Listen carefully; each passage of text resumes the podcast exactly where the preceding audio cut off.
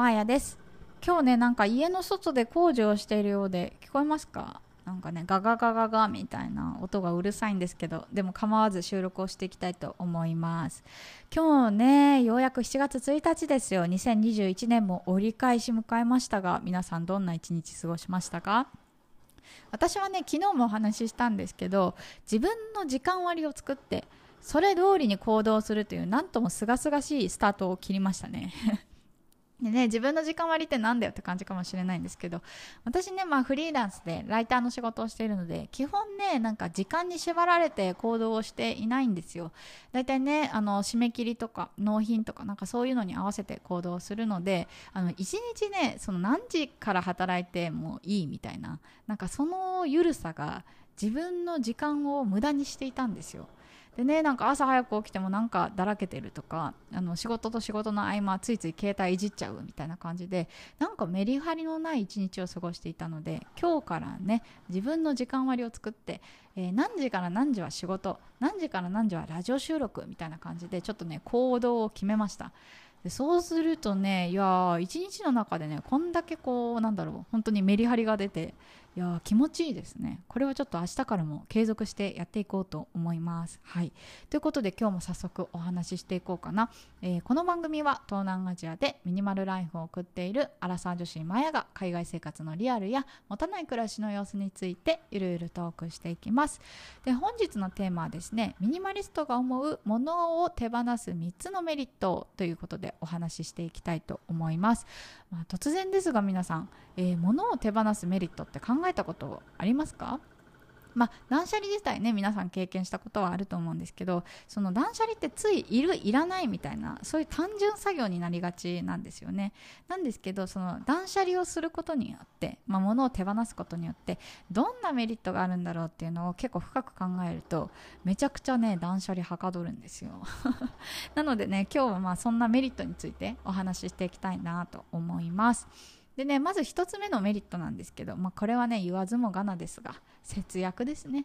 まあ節約って聞くと結構お金のイメージ強いかもしれないけどあの時間も節約になります。まあ物を手放してねその物量を抑えるっていう習慣がつくと自然にやっぱ衝動買いが減るんですよね。買う時にめちゃくちゃ慎重になります。だからねその結果、まあ、無駄な出費とか無駄な買い物の時間とかっていうのが大幅に削減できるんですね。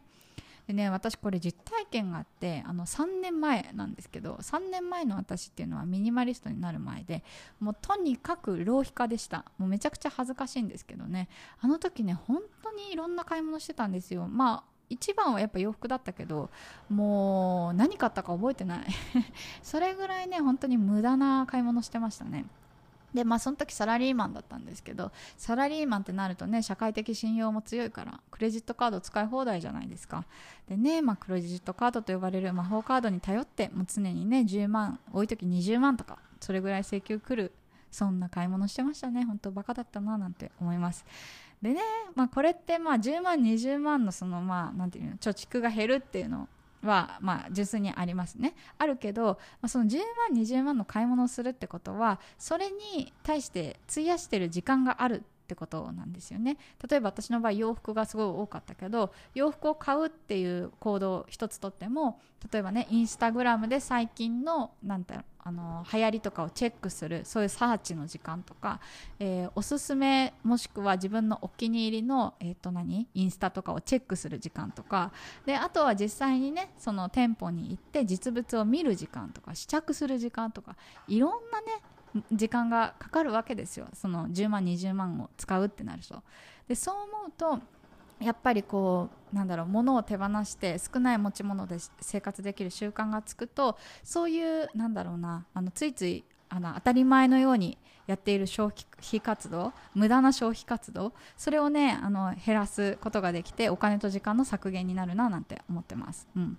でね2つ目は、えー、体力ですね、まあ、これね物を捨てるってなったら体力いるっしょってなると思うんですけどあのぶっちゃけ逆ですね。私ね物を持っている方が体力使うと思ってます、まあ、これどういうことかっていうとまあその物が多いと物を探す時間っていうのが発生するんですよね。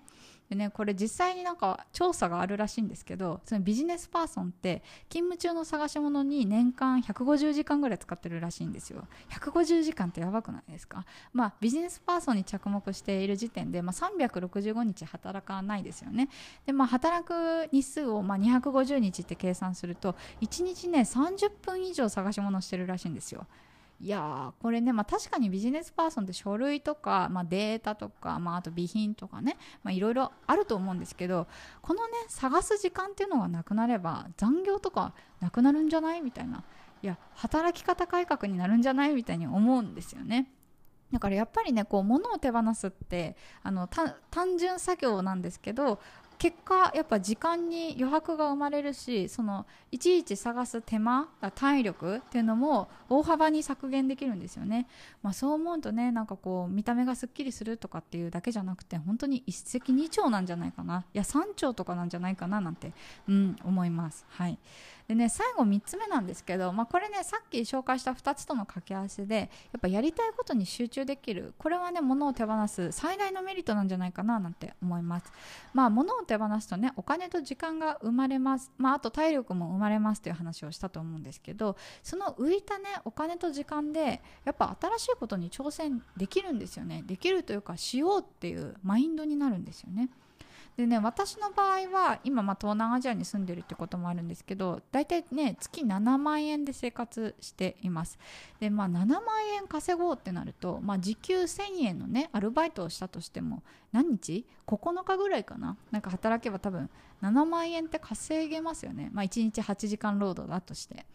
でそう思うとやっぱね残り22日何したって大丈夫って思えたら結構やりたいこと浮かんでくるんですよね。でそう思うといやもうちょっと仕事を頑張ろうとかいや仕事、まあ、単純にねそのなんだ自分の労働の労働時間を切り売りするような仕事じゃなくてもうちょっと収益を生むようななんかそう活動してみようかなとかそういろいろねやりたいことが浮かんでくるんですよ。やっぱねこういうふうに心の余白っていうのかなやっぱ大事ですよね。私あの、えー、日本に行った時サラリーマンをしていたんですけど実はねあの心を壊しちゃって会社を辞めたことがあるんですよ。もうやることが多すぎてパンクしてしまって私もう働けないみたいな感じになってしまったことがあるんですね。だからなんかついついねこう自分のなんか中でこうスケジュールを埋め込んでしまうというか忙しい自分がいいみたいななんかそういう風な発想になってしまう人も多いと思うというか私は昔そうだったんだけどなんかそういう風になってしまうとね結局こうやりたいこととかなんかその自分のね本当に目指すべき方向性とかなんかそういうのをこう見定められないというか見誤るっていうんですかね。なんかそういう風になってしまうんじゃないかななんて思います。だからねやっぱりまずこう物を減らすことから始めてみるといいいかな？なんかいきなりね会社辞めるとかってなるとちょっと不安だったりすると思うのでまずこう身の回りのものを減らしてみてでそこで生まれた時間とその余裕お金的な余裕で新しいことに挑戦する。でその結果なんかあじゃあ会社を辞めてもうちょっと違うことやってみようかなとかそういうふうになんかアクティブになると思うので私的にはね本当にあの物を減らす物を手放す、まあ、断捨離。これはね本当に人生を豊かにするなんか方法なんじゃないかななんて思ってます。是非ねああ物減らしたいなとか断捨離したいなみたいな方はもう今すぐやってほしいななんて 思ってます。はい。ということでね私のチャンネルでは、まあ、海外生活のこととかこういうミニマリストのお話なんかをしています。もしか